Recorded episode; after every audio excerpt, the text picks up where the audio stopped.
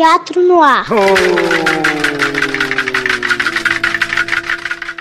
Olá, gente. Eu sou Bruna Gliardi, estudo no Teatro Universitário, estou no segundo ano. E o meu caos de hoje foi a vez que eu espantei um ladrão.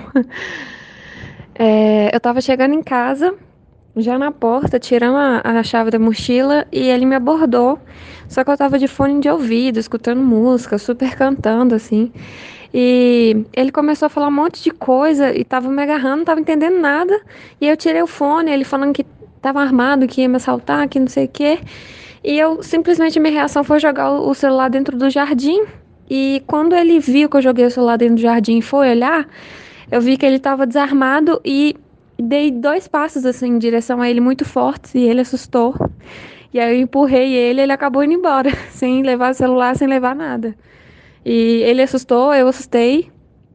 Mas é isso, no susto eu fiquei ilesa e ele não levou meu celular.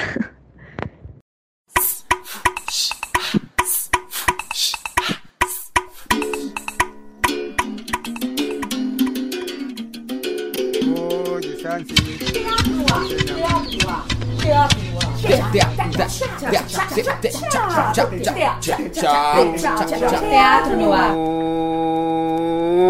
Teatro no ar.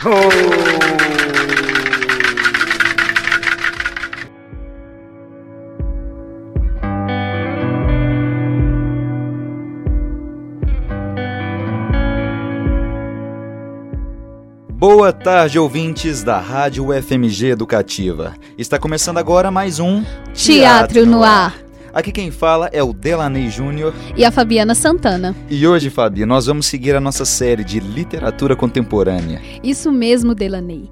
E este programa também faz parte da nossa temporada de contação de histórias, que tem sido um máximo. E para deixar você, nosso ouvinte, ligado no que aconteceu nos programas anteriores, listamos algumas informações importantes que já foram ao ar.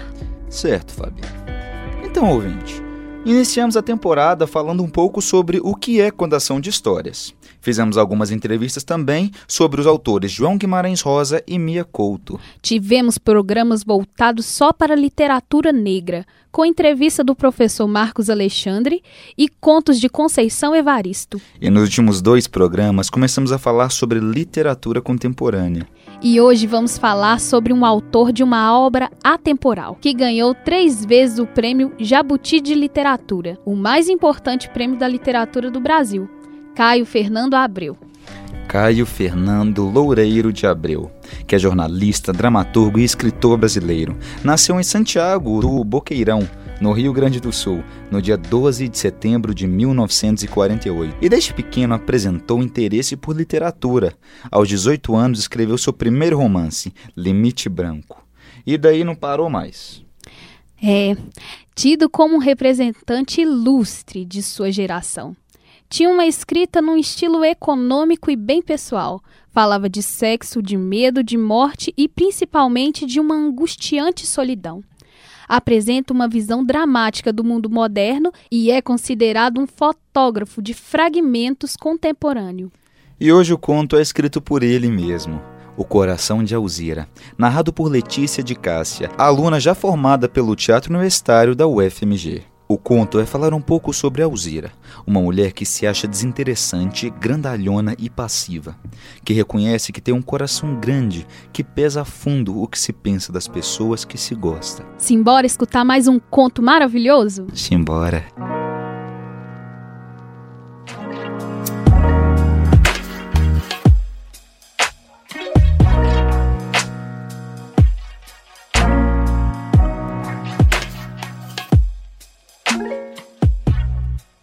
Que ele era uma pessoa e ela era outra. Descobriu de repente, afastando as cortinas. E eu que quis fazer de mim algo tão claro como um rio sem profundidade. Disse para si mesma em distração, colocando em movimento os átomos de poeira. Curvou-se até o chão para apanhar um grampo. Quando se curvava assim, o cabelo caindo no rosto, assumia um ar humilde de coisa grande que se curva. Ela era toda grande, de mãos e pés e olhos e busto.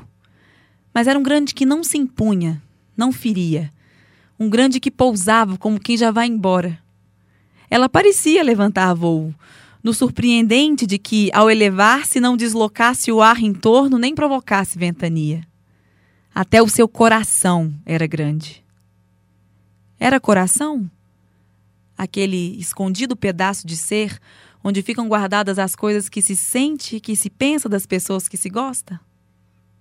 Devia ser. Para tornar mais fácil o desenrolar do pensamento, ela concordava e argumentava de si para si, tentando lembrar músicas e poemas vagamente vulgares que falavam em coração.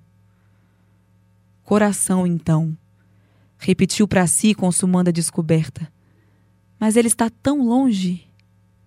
Podia dar um ar de desalento ao que se pensava, mas podia também solicitar, exigir, agredir qualquer coisa que doesse. Ai, a necessidade que tinha de doer em alguém, como se já tivesse cansada de tanto ser grande e boa. Por um instante conteve um movimento, toda concentrada no desejo de ser pequena, má, vil, mesquinha ou continuar a ser grande, mas sem aquela bondade toda que pesava para tornar-se lasciva, obscena. Mas o máximo de obscenidade que conseguia era entrar no banheiro enquanto o marido tomava banho e, afastando as cortinas, oferecer a ele um sabonete ou perguntar qualquer coisa sem importância. Justamente ali estava o obsceno. Depois saía toda corada, pisando na pontinha dos pés e rindo um risinho de virgem. Virgem. Ai, estava tudo tão mudado que as meninas não davam mais importância à virgindade. Andavam de calças compridas, cortavam os cabelos curtinhos, fumavam. Até fumavam, meu Deus. E os rapazes, então? Cabelos imensos, colares, roupas coloridas. Meu Deus! Ela repetia para si e para os outros que não sabia mais distinguir um jovem de uma jovem e que isso a angustiava, como se tivesse um filho ou uma filha e não soubesse mesmo dizer se era filho ou filha. Ai, era terrível! Espiou o marido nu, as cobertas afastadas por causa do calor. Ah, ele era tão moço ainda. Tão não sei como que dava uma vontade meio bruta de machucá-lo só porque ele era assim, daquele jeito. Sentou na poltrona à beira da cama, espiando o dia. Mas ele é uma pessoa e eu sou outra.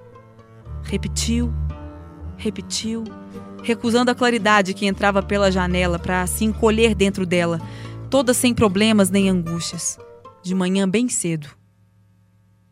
Jorge! chamou, a voz ressoando estranha no silêncio. E desejou que ele abrisse os olhos e sorrisse, dizendo: Alzira. Mas ele não abriu os olhos, não sorriu nem disse. Então ela pensou: e essa empregada que não chega? Era de manhã bem cedo. A empregada só chegava de manhã bem tarde. A dor que sentia de ser assim tão como era. Sorriu devagar, prosseguindo na doçura que sempre fora o seu caminho.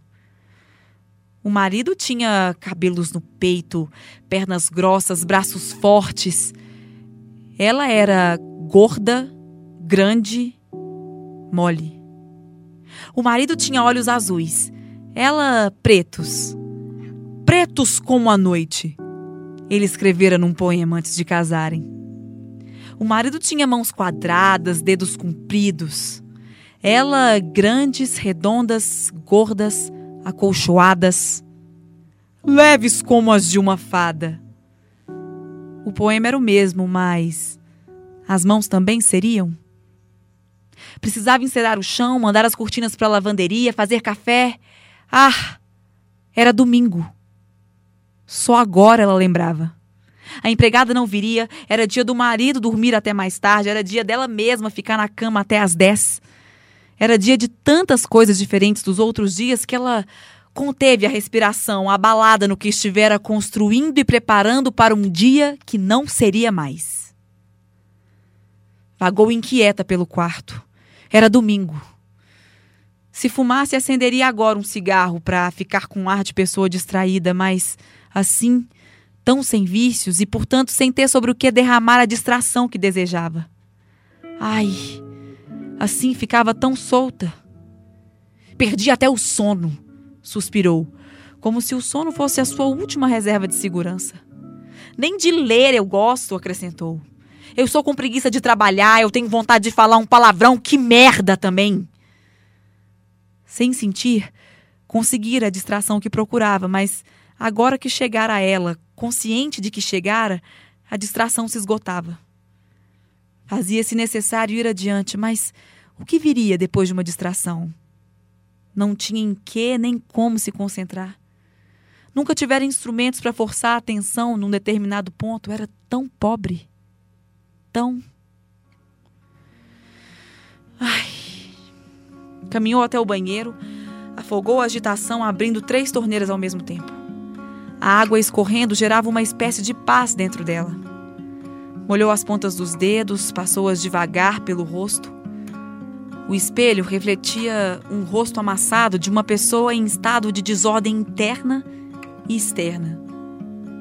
Começou a escovar os cabelos, fechou a gola do robe amarelo, deu dois beliscões nas faces para torná-las mais coradas. Voltou ao quarto. O marido mudara de posição. Encolhido feito feto, mãos cruzadas sobre o peito. Alzira sentou na beira da cama. Espreitou o dia avançando, o medo avançando. Estendeu a mão no experimento de ternura. Retraiu-se. A lembrança da discussão do dia anterior barrava qualquer gesto. Que fazer? Que fazer? Que fazer? Perguntou-se lenta sem entonação. Não havia resposta.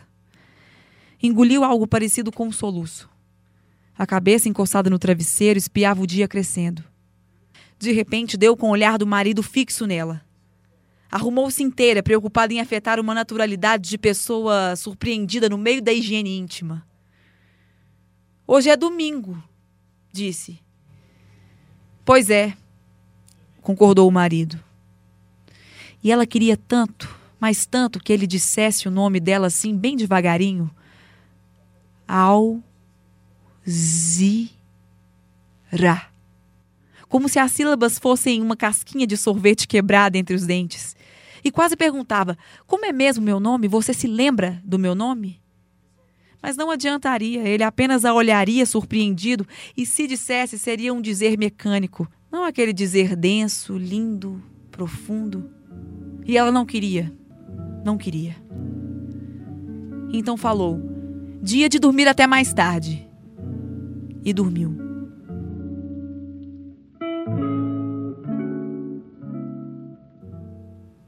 O Coração de Alzira, Caio Fernando Abreu.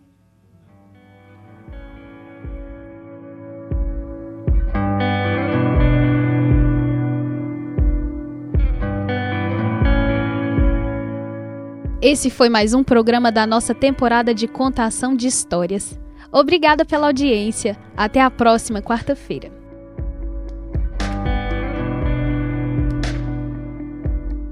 Esse foi mais um programa da nossa temporada de contação de histórias, produzido e apresentado por Delaney Júnior e Fabiana Santana. Montagem técnica: Breno Rodrigues e Delaney Júnior. Identidade sonora de DJ. Coordenação e orientação da professora Helena Mauro. Agradecemos a Letícia de Cássia por ter compartilhado conosco esse conto incrível. Esse programa é uma parceria do Teatro Universitário com a Rádio FMG Educativa. Você ouviu? Teatro no ar.